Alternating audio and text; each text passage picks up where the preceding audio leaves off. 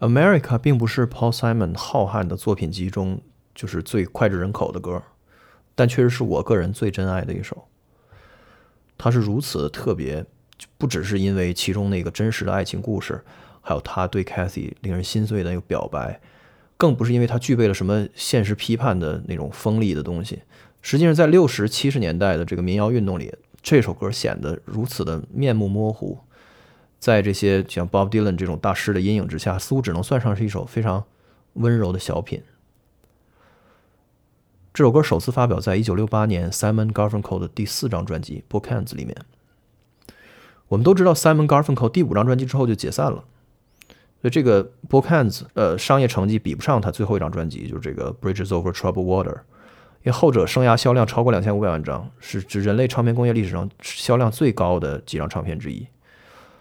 但是这个第四章恰好是他们天时地利人和汇聚的时候，就是因为前面《The Sounds of Silence》以及电影这个毕业生的那个插曲啊，那些歌就 Mrs. Robinson 都特别红，让这两个人成了就是全美国仅次于披头士的这个最炙手可热的演唱组，所以他们下一张专辑一定要对得起自己的名声。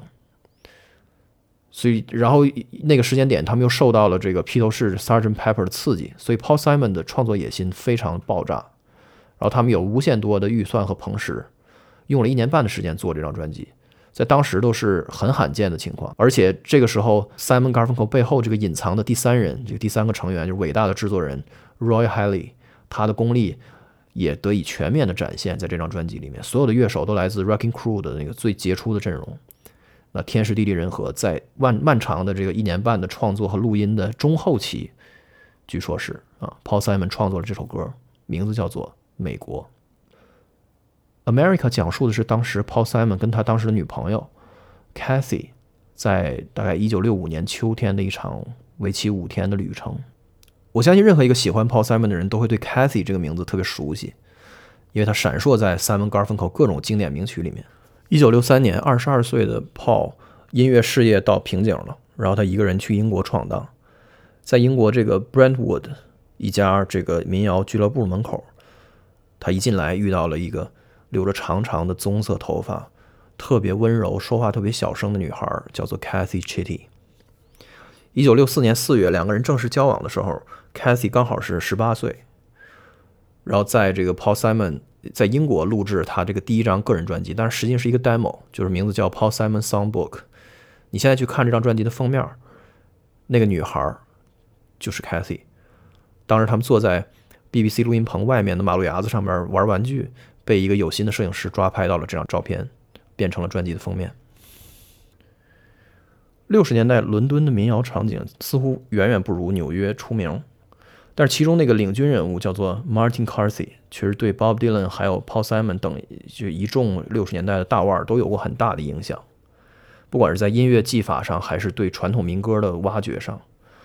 比如 Paul Simon 跟他学习了这个指弹吉他的一些常用的技巧，而且呢，在自己第二张专辑里直接挪用了 Carthy 挖掘并且编曲演唱的一首英格兰古老的民歌作为他这个专辑的标题。就是那个 Parsley, Rosemary and Thyme，来自这首歌叫做《斯卡布罗集市》（Scarborough Fair）。就是有这么一句啊，叫做 “Remember me to one who lives there. She once was a true love of mine。”就这句歌词也原封不动地出现在了 Bob Dylan 的《Freewheeling》专辑里的一首歌，叫做《Girl from the North Country》。所以这种传承和挪用就是民谣音乐的传统，就并不是什么抄袭或者怎么样。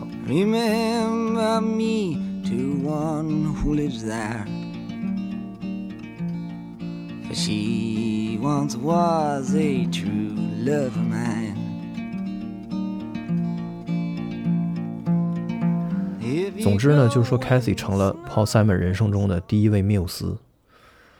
然后，因为他自己大部分时间待在美国，所以不能跟 c a t h y 相见，饱受这个相思之苦的 Paul。还曾经给 Cathy 录过一张就是甜的。发腻、甜到脸红的小样磁带，一个 demo tape，里面包含了很多当时还没有发表过的《Sound of Silence》啊，《I Am a Rock》等等各种歌，以及这么一首直接以 Cathy 的名字命名的 Cathy Song，这名字就叫 Cathy Song。在唱之前，他对录音机说：“他说，昨天我终于收到了你的回信，这封信毁了我的一天，因为你写的实在是太短了。” As far as your letter went yesterday, I'm putting out my cigarette. As far as your letter went, got that letter yesterday, ruined my day because it was such a short letter. 然后接着他就给 Kathy 唱了这首 Kathy Song，他自己刚刚写完的歌。 Distracted and diffused. My thoughts are many. My thoughts are many miles away. They lie with you When you're asleep and kiss you when you start your day. 我的思念来自千里之外，在你睡觉时陪在你身边，在你醒来时亲吻你的脸。这首甜蜜的情歌是 Paul Simon 音乐语言还相对比较贫乏、比较简单的早期作品的一个代表。然后他另外一首写给 Kathy 的歌，则有着更好的商业成绩，就是发行之后直接冲上了美国这 Billboard Hot 一百的第五名，并且在榜上停留了十二周。啊，名字叫做 Homeward Bound。I'm sitting in the railway station, got a ticket for my destination.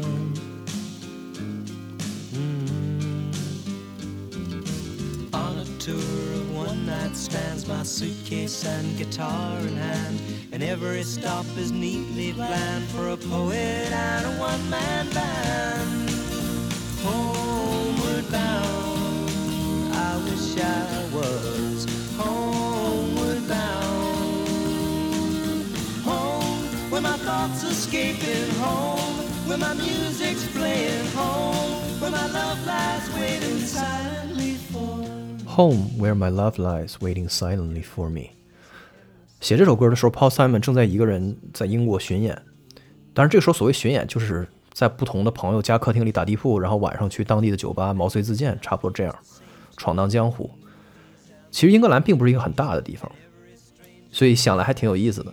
就是他离开 Kathy 一个人巡演的这个时候，如此的度日如年，以至于他在利物浦附近的一个小火车站等车的时候，就迫不及待的想要回去见到 Kathy，然后写下了这首 Homeward Bound。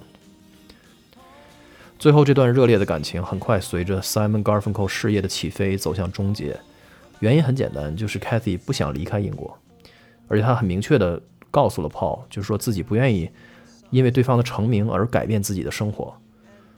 Paul Simon 甚至把 Kathy 还接到了纽约，见到了自己的家长，在家里住过。所以 America 这歌词里两个人的那场旅行，大概也就是这个时间点前后。随着 Kathy 回到了英国，两个人的感情自然就这样无疾而终了。所以今天我们要聊的这首 America 也就成为了 Paul 最后一首写到 Cathy 的歌。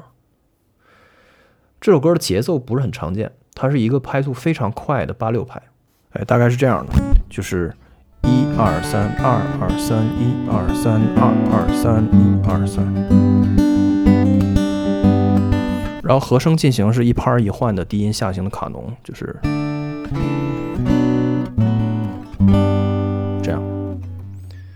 然后 Paul and Artie 上来就是一个非常美妙的和声编排。我接下来就是为了让让你能够听清楚，我会把演示都分开在这个左右声道。但是在原曲里面，你要知道它完全都是居中的。但是在左右声道的话呢，如果你想要单独听其中的一轨和声，你就把另外一个耳机摘下来就可以。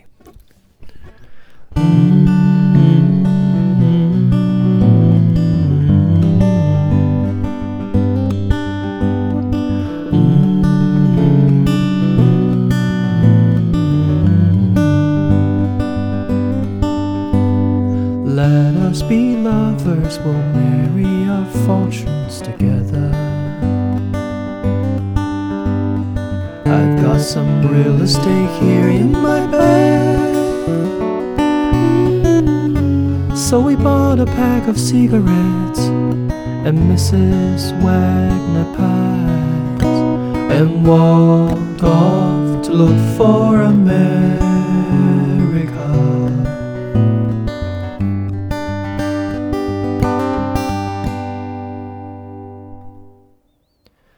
Simon Garfunkel 的和声是六十年代流行音乐的一个标志，但这个东西并不是他俩发明的。显然，这种小合唱的形式在五六十年代曾经遍布美国大街小巷，就是所谓的 doo wop，就这种小合唱的呃流行风格非常多。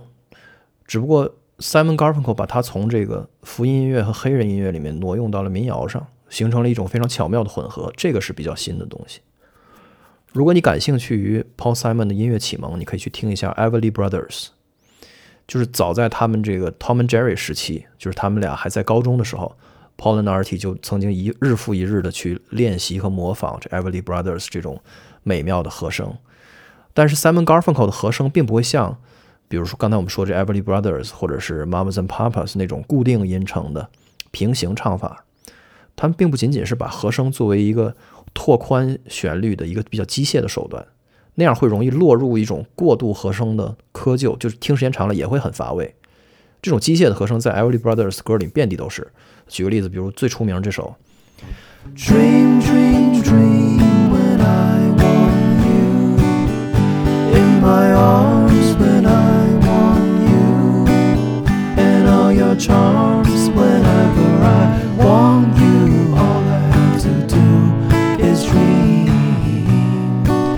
像这样的和声虽然也很好听，但是它其实它起到的作用主要就是让旋律变得更加肥厚而已。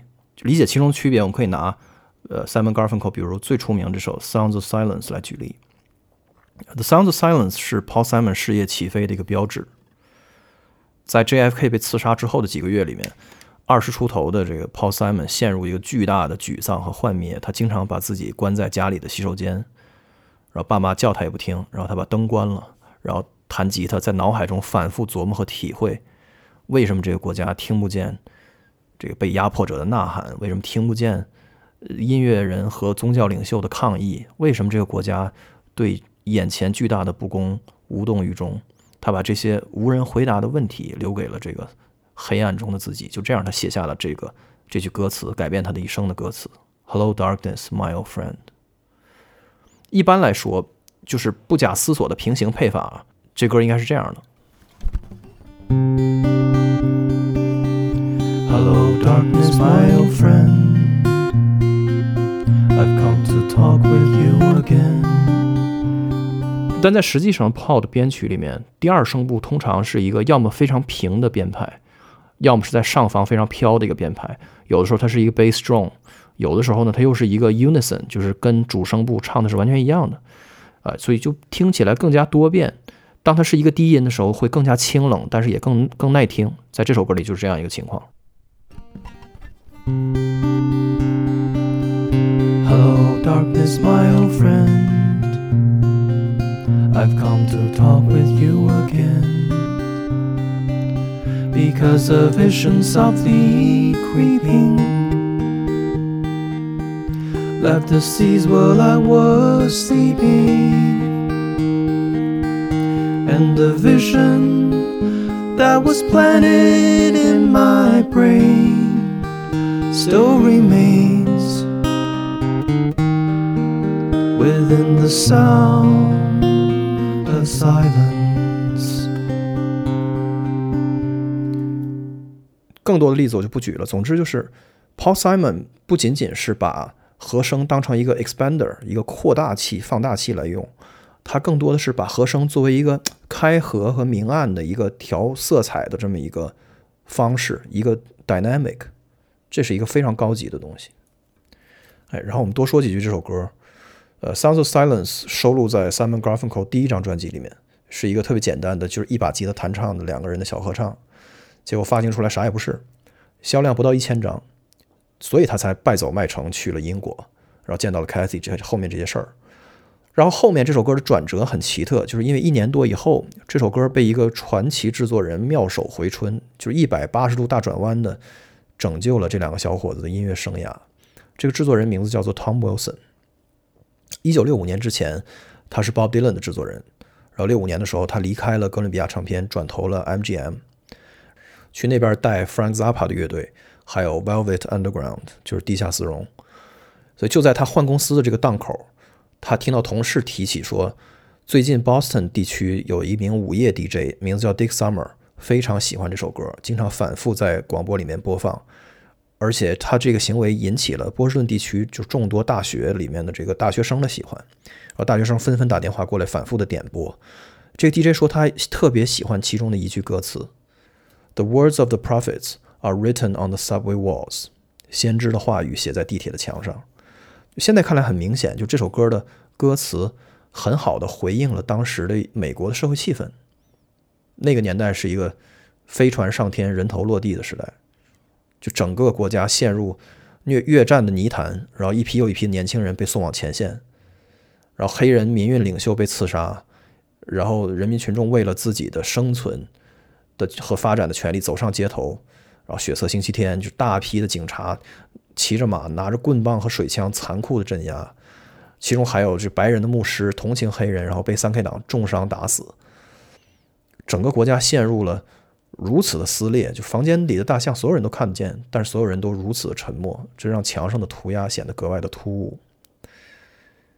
你说回到 Tom Wilson，他本人是个黑人，所以现在我们没处知道他当时是否有想到过这首歌传达的信息是怎么样的，他回应的是社会的一种怎样的情绪，但起码他捕捉到了一个商业上的机会。非常敏锐地捕捉到了，他很聪明，把这首歌贴上了一些新的编曲和配器，就是增加了一些音轨，甚至完全没有告知，他也根本不需要 Simon and Garfunkel 两个人的协助，然后他就自己把这首歌从一个已经 flop 了的这土里土气的一首 folk song，给他熬成了更受年轻人欢迎的摇滚乐的感觉。Ten thousand people, maybe more. People talking without speaking. People hearing without listening. People writing that voices never share. No one dared disturb the sound of silence. Fool said I, you do not know. Silence like a cancer grows. Hear my words that I might teach you. Take my arms that I might reach you. But my words like silence. 哎，就这样，这首歌第二次发行，带着这个新的编曲，结果正中靶心，一路狂飙到了 Billboard Hot 一百的第一名，就可以说是 Tom Wilson 这个人彻底改变了这 Simon Garfunkel 两个人的命运。他仿佛就把这首歌给现代化了一下，你可以说是一种对于当时年轻人审美的一次迎合。你说说来真的很神奇，就是《The Sounds of Silence》这歌是 Paul Simon 一九六二年写的，然后到六四年、六五年才红起来。就这歌本身没有任何问题，但是他似乎是来早了。你说他等待的是一个编曲，你也可以说他在等待一个意义，就他在等待整个社会形成这种更强烈的共感。这种沉默中的痛感。of silence.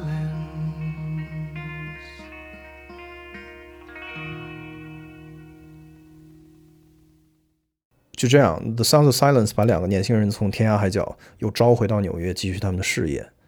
Paul Simon 当时其实特别不想离开英国，Cathy 是其中最重要的一个原因。就他甚至跟 Cathy 仔细算过账，就是说如果他回去把这张专辑给录了，他至少可以赚到两万五千美元。等这个钱到手，他就回来继续陪他生活。但是就像我们之前说的，Cathy 并不想跟他一起进入这个万千人拥簇的摇滚明星的生活。所以 Paul 这次离开就基本注定了这个结局。你会觉得《The Sounds of Silence》是一首民谣吗？我觉得大体上可以这么说，但是也有很多不像的地方。比如说，它这个旋律太过于优美，以及这歌词很多超出了这个 folk 范围的一些过度的诗意，就不太像 folk。Paul Simon 音乐里的杂糅来自于他小时候的这个生活经历。他生长在纽约的这个 Queens 皇后区。这地方很多民族和文化就是势均力敌的共存着，他受到了这些 d o o p 然后黑人的那种根源的摇滚乐的启蒙，然后写出来的歌呢又很有这种教堂音乐、福音歌曲的味道，比如这首《Bridges Over t r o u b l e Water》，他人生最大的一个 hit，这里边你会听到这种运用，就它开头一直是这样一个循环。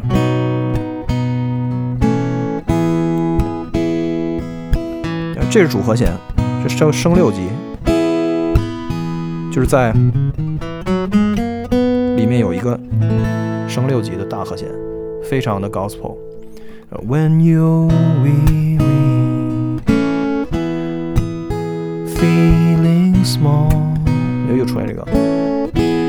When tears are in your eyes, I will dry them all. I'm on your side. 哎，到数和弦向前推进。When times get rough. and friends just can't be 哎，就是这个一升六四，还有这个四升六四，就非常的 gospel。就这歌出来以后，因为它具备一种宏大的救赎和治愈感，其实后来居然被无数多的这个神父和唱诗班在教堂里组织合唱，就像一首宗教歌曲一样。包括今天我们重点聊的这首《America》也是，就是它是一首 folk song，但是它又有点那种百老汇的浮华的那感觉，就挺四不像的。所以你可以说 Paul Simon 的音乐非常的 folky，但它不是 folk。就在 Greenwich Village 当年的那个风起云涌的民谣运动场景里面，虽然 Paul Simon 正逢其时，但是他总感觉像一个局外人，就是他很羡慕 Bob Dylan、John Baez。这些人，但是他没有 folk music 的根源，就是 Paul 出生在纽约的中产阶级家庭，说白了他不够朴实，不够贫穷。呃，他上过大学，有文学学位，而对于民谣运动来说，他有点过于 intellectual 了，进而显得有点装。然后在英国的民谣圈子里，他过去之后，他依然是一个具有异国情调的不接地气的局外人，一美国人。他在英国的时候有一个狂热崇拜他的贵妇人，到处找这个。媒体去推销他的歌，就帮助他。结果到找到 BBC，发现每个频道都不想播，因为家庭频道这边说你这歌都不是合家欢的歌曲。然后找到一个 Light Program，就是轻松频道，说他这你这歌又有点过于沉重。然后专门播放古典音乐的频道又说你这歌不够 Old School，不够古典。这就是一很有趣的悖论，就是一方面 Paul Simon 这个人对民谣根本就没有 loyalty。就是他不在意任何原教旨，他唯一的目标就是想创作出能打动千万人的这个脍炙人口的歌曲。就是这么说来，其实很庸俗，就好像感觉没有资格跟这个 Bob Dylan 相提并论，是吧？哎，然后另外一方面呢，就 Simon and Garfunkel 又是一个最温和、最这个呃攻击性最低的，所以他最上得了台面，广播也最愿意播放的，老妪能懂的这样一个民谣音乐的门面。所以我感觉这是，就是这也是解释了为什么他一生特别喜欢写这个关于疏离的主题的歌。就 alienation，这是他创作的最大的一个主题。总之，我们说回到音乐上，就是一个非常常见的肤浅的批评，就是说 Paul Simon 的音乐过于悦耳动听，因而显得非常的庸俗。就斯卡布罗集市确实很好的展现了这个悦耳动听的这个事儿。我们可以对比一下，就是他在英国学习这首歌那个师傅。他是从这个 Martin Carthy 这儿学来的，那你听听 Martin Martin Carthy 的版本，你就知道什么是真正的 folk，那种粗粝的、耿直而洪亮的民歌传统。Are you going to Scarborough Fair? Parsley, sage, rosemary, and thyme. Remember me to one who lives there. For once she was a true love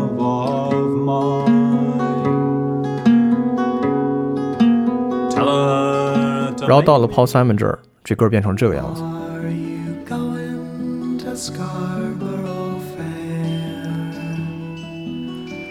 Parsley, sage, rosemary, and thyme. 而且呢，在这个基础上，Paul 又加入了自己的另外一首歌的重新演绎，就是把这个反战主题的歌词插在了这个歌里面，就是后面的这个 call and response 里面的这个回应的部分。这么一加，本来这歌是一个情人之间斗嘴的一个轻快的设定，一下子被转换了情境，完全变了意思。这歌变成了一对恋人阴阳相隔的战争悲剧。哎，这就是为什么这歌的名字叫做 Scarborough Fair 斜杠 Canticle。这 Canticle 就是加入的这部分。呃，我接下来演示一下，注意听，加入的这部分在右声道。据说这个旋律 Art Garfunkel 也有贡献。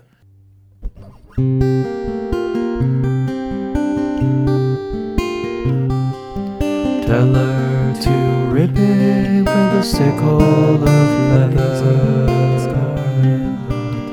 parsley, sage, rosemary, and thyme. Order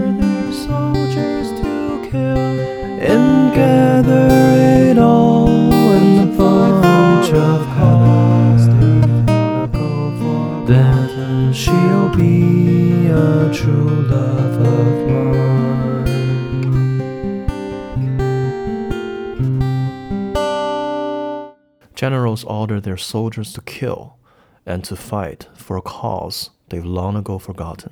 诚然啊，Paul Simon 的成功跟他这种悦耳动听的低门槛息息相关。就是说，听听众他并不需要提前具备一个品味才能够去去欣赏他，就他音乐就是上来就是一个 ear candy，这没有什么可回避的。但我觉得理解 Paul Simon 更重要的点，依然是就是要意识到 Paul Simon 是一个呃无门无派的，就是音乐门派意义上真正的 misfit。所以他没有 ego，他不被任何人当成自己人，你知道，就是所以他在他的传记里面还回忆说自己早年有过这种焦虑。他说感觉这个新出来的这个 The Pie of Being Original，就说刚刚因为六十年代才开始有这种像 Bob Dylan 这样的原创的唱作人的音乐的盘子，就都已经被 Bob Dylan 和 Beatles 给占光了。他说自己根本没有份儿了，很焦虑。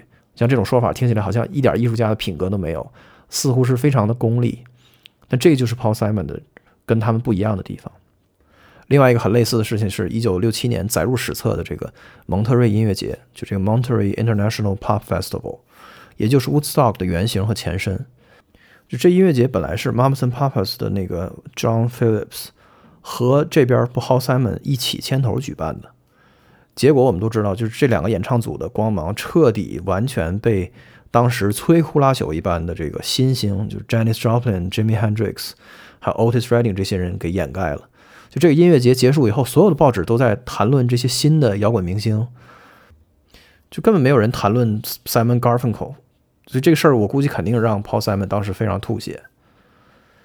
就这个事情让我想到了 Quincy Jones 曾经提出的一种说法，就是在时代发生巨变的时候，音乐美学也会跟着巨变。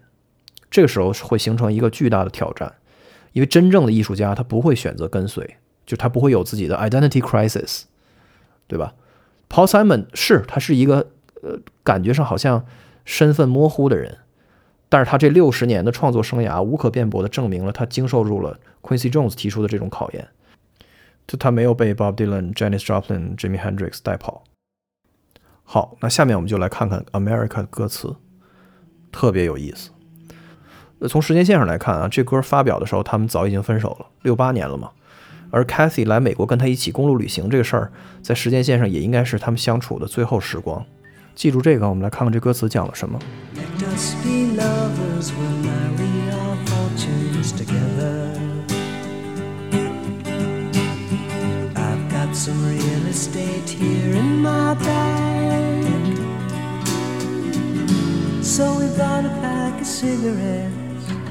And Mrs. Wagner Pies and walked off to look for America.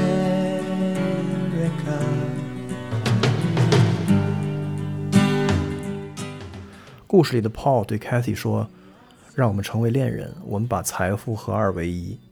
正好我包里装着一些房产 （real estate）。这显然是一句玩笑话，就是两个一贫如洗的青年，包里什么也没有。”只有泥土和草，啊，然后他说，于是我们就买了一包烟和一些馅儿饼，上路寻找美国。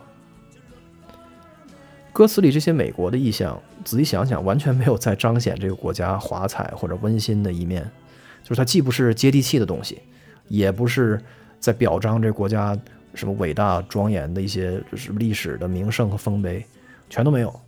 比如刚刚提到这个 Mrs. Wagner Pie，就是新泽西州当地的一种。很廉价的用蜡纸包着的馅儿饼，就大家都知道这个牌子，但其实这个歌出来的时候，这个牌子已经倒闭了。啊，一种派。然后再比如就是后面提到的这个灰狗巴士，Greyhound，就是在当时灰狗巴士有一种通票，就是九十九美元可以全国通行，随便乘坐九十九天。所以你如果你真的愿意，而且有时间，无目的的去游览美国，那么还真的这是一个特别性价比高的方式。包括结尾提到的那个 New Jersey Turnpike，就完全不像什么六十一号高速公路那么知名，根本没有任何浪漫化的空间。这个写法确实是民歌的一个传统。Kathy, I said as we boarded a Greyhound in Pittsburgh.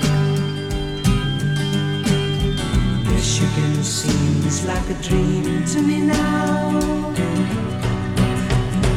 Took me four days to hitchhike from Saginaw. I've come to look for America.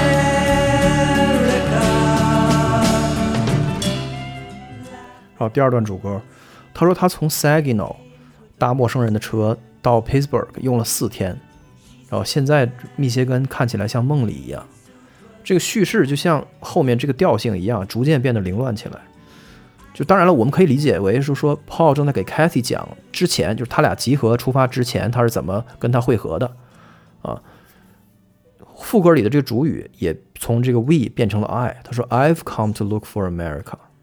最开始说的是 We have come to look for America，这个时候这歌从 D 调转成了 A 大调。你看前面本来这个根音是这儿，对吧？然后它的五级，It took me four days to hitchhike from Saginaw，然后突然到了五级的五级，然后回到五级，所以这个时候根音从这儿变成了这儿，就是 I've come look for America，又回到了 D，就是突然跑偏了一下。所以这歌的和弦走向其实不是很常见，就这种非常愣的转调，就好像本来是娓娓道来的叙事，突然间壮丽起来，漂浮到了半空中，然后又烟雾散去，发现还是站在地面上。就这种乍一听平行的这种和弦转调还挺生硬的，但是呢，结合了这个奇幻的歌词，就是说我在寻找美国，这个变化有感觉还挺奇妙的。后面的这个 bridge 更是这样。laughing on the bus, playing games with the faces. She said the man in the gabardine suit was a spy. I said, be careful, his bow tie is really a camera.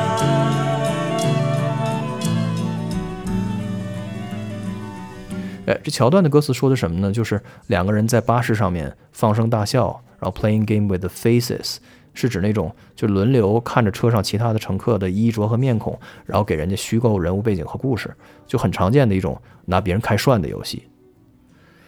然后 Cathy 说，这个 gabardine suit 是个间谍，就是他看到一个人穿着这个 gabardine，就是华达尼，就是一种防水斜纹的面料。然后 Cathy 觉得这种严肃压抑的风衣看起来特别像间谍穿的，就这个玩笑呼应了这个美苏冷战的这个大的气氛，而且确实在那个时间点上，两国有大量间谍还在对方领土中活动。而我特别迷恋就是 Paul Simon 这种写法，就是他没有任何历史典故，但是就是很好的能捕捉到这个时代的情绪。下半句也是，就是 Paul 接着 Kathy 刚才这个间谍的话，又补充说：“你看这人的领结其实是一个隐藏的照相机。” Bow tie is a camera。在那个时间点上，就刺杀新闻习以为常，而且麦卡锡主义阴魂不散，就 FBI 监听监控大行其道。就 Paul Simon 把这个玩笑也开得挺应景。但是 Kathy 呢，他是英国人，所以他从局外人的视角说了一些他对这个国家的刻板印象。然后 Paul 作为本地人，用一句玩笑话又确认了，就再确认了一次这个整个社会的这个紧张、焦灼的、压抑的情绪，就是这样的。二零一六年的总统大选有一次这个民主党的集会，希拉里这边请 Paul Simon 来助阵，就唱一首歌来，就是为了唤起大家对这个国家的那种团结的热情嘛。然后他们就提议，能不能唱这首 America，因为名字叫美国。结果被 Paul Simon 拒绝了。这是一个艺术家的尊严，就是他觉得这种场合他不适合。他说这时候的听者没有心情去体会一个武断的故事。而且其中提到这个间谍的领结是一个摄像头，这种非常负面、压抑的，又在提示大家政府正在践踏公民的隐私和权利，这种意向根本就不适合这个民主党的集会这种场合。所以最后他选择了唱他那首《Bridges Over Troubled Water》。这个小事进一步印证了，就是 Paul Simon 自己心里对这歌的判断，就是这里的美国，它不是一个千万人俱往矣的向往的对象。这是一个迷失的地方。百老汇黄金时期有一个剧作家或者词作家就是也是那个《Over the Rainbow》那歌的作者，就是所有的《绿野仙踪》的歌词都是他写的，叫 Eve Harburg。他说过一句很怪的话，他说：“Words make you think thoughts, music make you feel feeling, but a song make you feel a thought。”就是歌词让人思考思想，音乐让人感受感觉，而歌让人感受思想。我觉得这个说法恰好可以帮助我们分辨 Paul Simon 和这个以 Bob Dylan 为代表的很多民谣歌手的一个区别。就是 Bob Dylan 的力量更直接体现在他那个锐利的思想本身，就他是一诗人，他能拿文学奖也在这儿，就是他针砭时弊，他是那种非常坚决的拒绝和对抗，就是 I'm not a part of you，就是他歌词锋利如刀，一刀下就能扎出血来那种。但是 Paul Simon 的力量更像是一种回应和确认，就是他藏在音乐和歌词的正中间儿，他的歌并不是以批判见长。而只是就是去直面这个社会普遍的一个社会现实里面，人人都可以感同身受的东西，就是那种愤怒之后的那个泄气的感觉。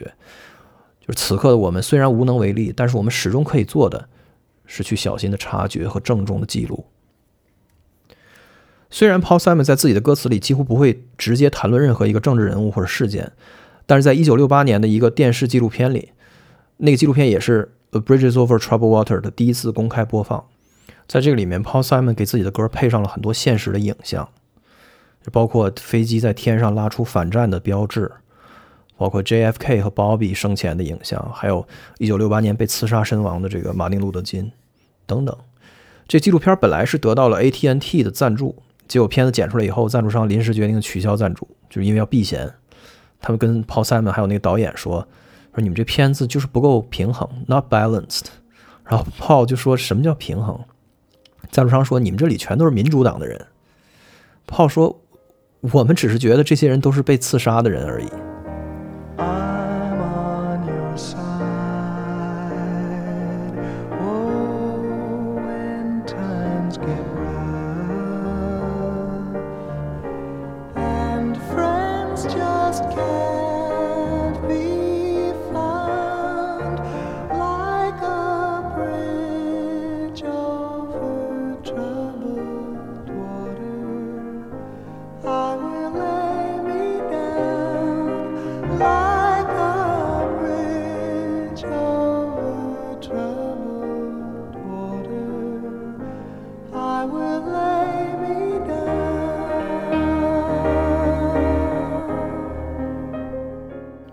跟《Bridges Over t r o u b l e Water》一样，《America》这首歌被各种翻唱和使用，长盛不衰，也远远不能只是归结于它是六十年代经典歌曲的那个怀旧情绪而已。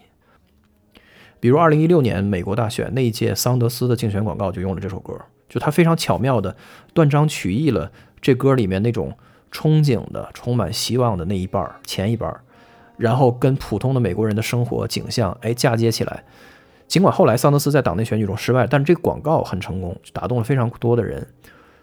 所以尽管这首歌记录的是非常具体的，就是六十年代的美国，但是另外一方面来看，它也并不是。这里面有一些非常长久的东西，在后面的每一个时代里都变得更加真实。这就是 Paul Simon，就是他没有什么具体的 agenda。他有一个采访说的特别清楚，他说我不会说出什么真知灼见的论断。他说 I have no message through my music。很多事情，这个社会里每一个人都清楚，每一个人都知道正在发生什么。他能做的就是用音乐平复和收容自己的情感。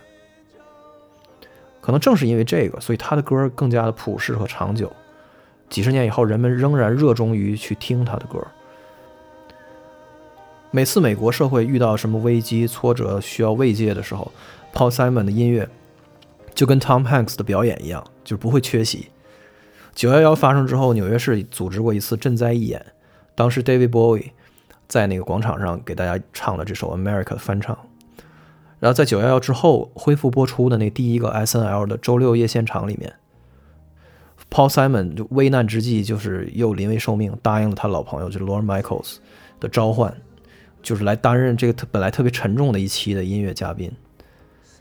当时任这个纽约市长的朱利亚尼，当时他是这个城市的英雄，不是后来变成了后来那个样子。当时这朱利亚尼在现场发表了一个讲话，他说：“这个城市的心脏还在强劲地跳动着，他绝不会出于恐惧而做出决定，because we choose living in freedom。”然后 Paul Simon 演唱了他另外一首经典传世之作《The Boxer》，就是讲一个一贫如洗的少年，这个长大以后成了拳击手，他一次次被击倒，他也永远要背负着过往的愤怒和羞耻。那个少年已经不在了，但是这个战士会战斗到底。这一天是两千零一年的九月二十九号，在九幺幺发生的十八天之后，在星期六夜现场上，纽约市长宣布纽约市结束战时管控状态，重新开放。The clearing stands a boxer and a fighter by his trade, and he carries the reminders of every glove that laid him down or cut him till he cried out in his anger and his shame. I am leaving, I am leaving, but the fighter still remains.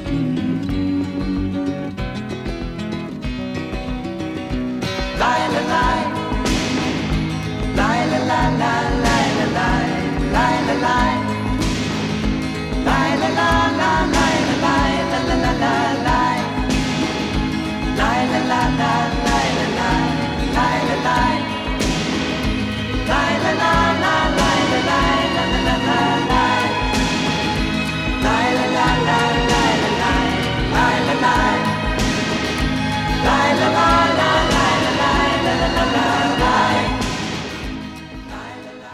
好，让我们继续回到《America》的第三段主歌。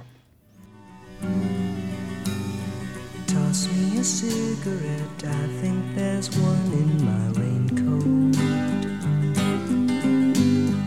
We smoked the last one an hour ago. So I looked at the scenery. She read her magazine, and the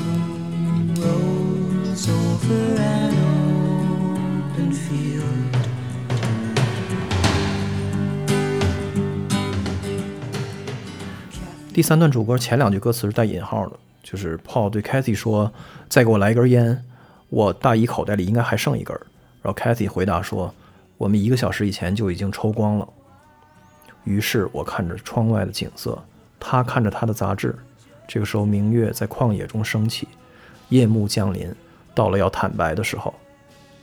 他知道这个时候的 Kathy 已经睡着了，只有在这个时候，他才能鼓起勇气对 Kathy 说。 Kathy, I'm lost, I said, though I knew she was sleeping. I'm empty and aching, and I don't know why. Counting the cars on the New Jersey Turnpike, they've all come to look for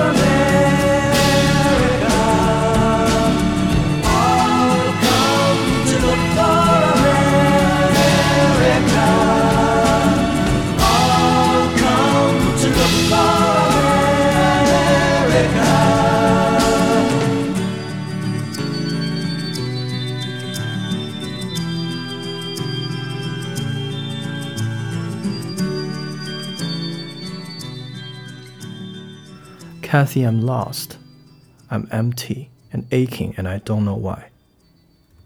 然后他转过头去，数着这个窗外的人群，在这个新泽西收费公路上面，这些车水马龙。这个 New Jersey Turnpike 是如此的乏味，就完全是公路片想要的那种公路的反面典型。六十年代的这个 New Jersey Turnpike 经过一片又一片的工业区，搭配重度的空气污染和漫长的交通堵塞，Paul Simon 似乎在指向一个工业文明，或者一个城市化的扩张进程对这一代人的诱捕和压抑。而最后一次 Looking for America 的主语，从最开始的 we 两个人，然后到 I 自己一个人，最终变成了 they 他们。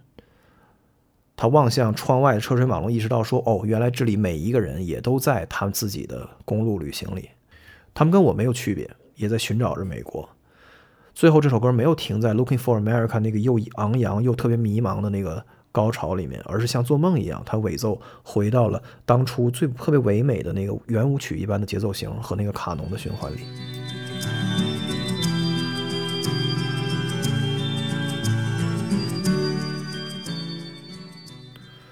我觉得他不在 Kathy 醒着的时候把自己真实感受能说出来，其实是一种下意识的一种 preservation，一种保护，就让这个即将结束的爱情停留在一个简单的美好回忆里面，就这样最好。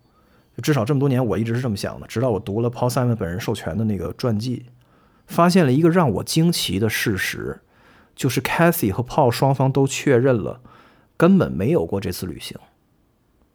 这首歌记录的只是 Paul Simon 自己一个人在巡演路上的想象，只不过歌词里这故事太过于生动，画面感太强，所有人都愿意去这样相信，以至于今天各种纪录片还有维基百科都是这么记录的。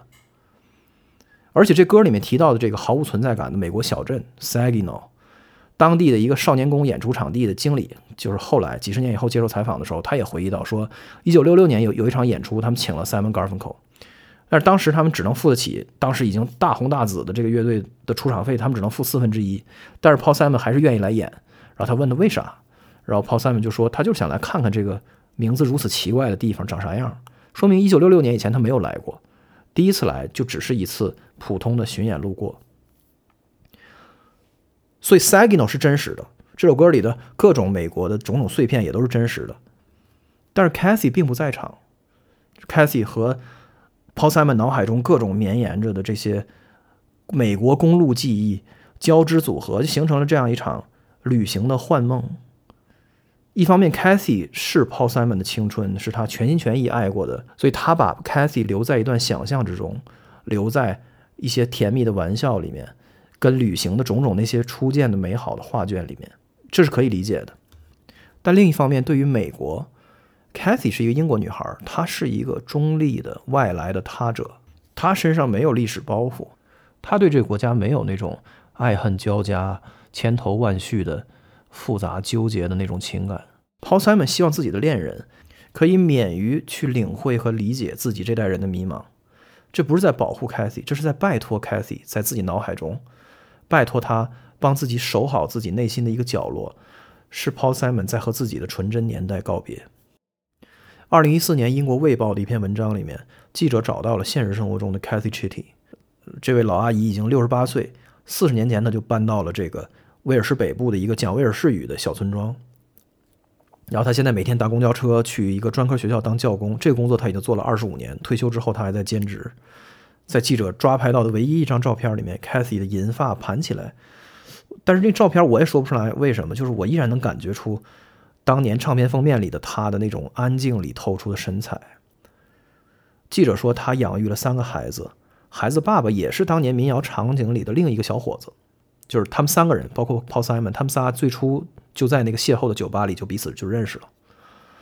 除了间接通过代理人给 Paul Simon 的传记作者确认过几个事实以外，Cathy 这一生没有对任何媒体开口谈论过他和 Paul 的爱情。而几十年之后，那个名叫 Saginaw 的密歇根中部的小城，它的树林被砍光，伐木业走向消亡。金融危机以后，它的制造业也凋零了，它的人口不断的下降，房价崩盘。到二零二零年，Saginaw 只剩下四万多的常住人口，大片大片空置的房屋被荒草和藤蔓包裹。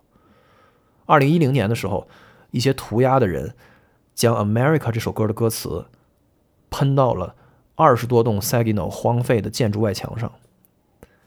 Paul Simon 一九六六年的巡演的一个短暂的来访写下的歌词，竟然成为了。这个城市紧紧抓住的一条怀旧的线索，一台通往旧日繁荣的时光机。这是一个迷失的国家。Paul Simon 没有答案，他没有主张，他也没有在号召什么。他的歌都这样。但是现在我意识到，这首空空如也的浮光掠影的美国印象，确实这歌有一个主题。对我来说，这主题跟《加州旅馆》是一样的，就是 Loss of Innocence，纯真的丧失。Paul Simon 笔下的美国是一代人应许的美好世界，他看见了这个许诺的破碎，人们的梦想被禁止，信念被辜负，正义被践踏。所以在这个音乐上，就是略显突兀的临时转调，又如无根之木一般漂浮，然后又激荡着的那个 “Looking for America” 的段落，也是如此的恰如其分。在一个残酷的国家，在一个残忍的年代里。一位歌手和他窗外所有的人们，包括抗争的人，也包括 play along 的随波逐流的人，一起继续生活下去。他们踏上旅途，去寻找心中的美国。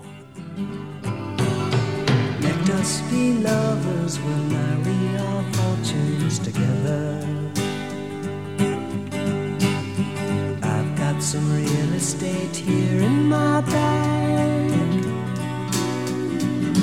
So we bought a pack of cigarettes and Mrs. is Wagner pies and walked off to look for America.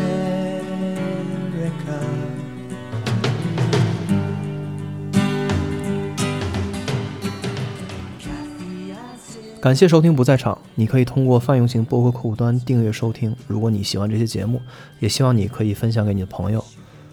也欢迎你为本节目捐款，增加它存续下去的概率。一次性捐款不低于三百元的朋友，请在支付宝复言或者对话框中留下你的邮箱，你会收到我不定期的邮件。捐款二维码、本期节目的歌单，包括所有提及的链接、show notes 以及这个电台的一切，请访问他的网站不在场点 x y z，不在场点 x y z。She said the man in the gabardine suit was a spy. said be careful, his bow tie is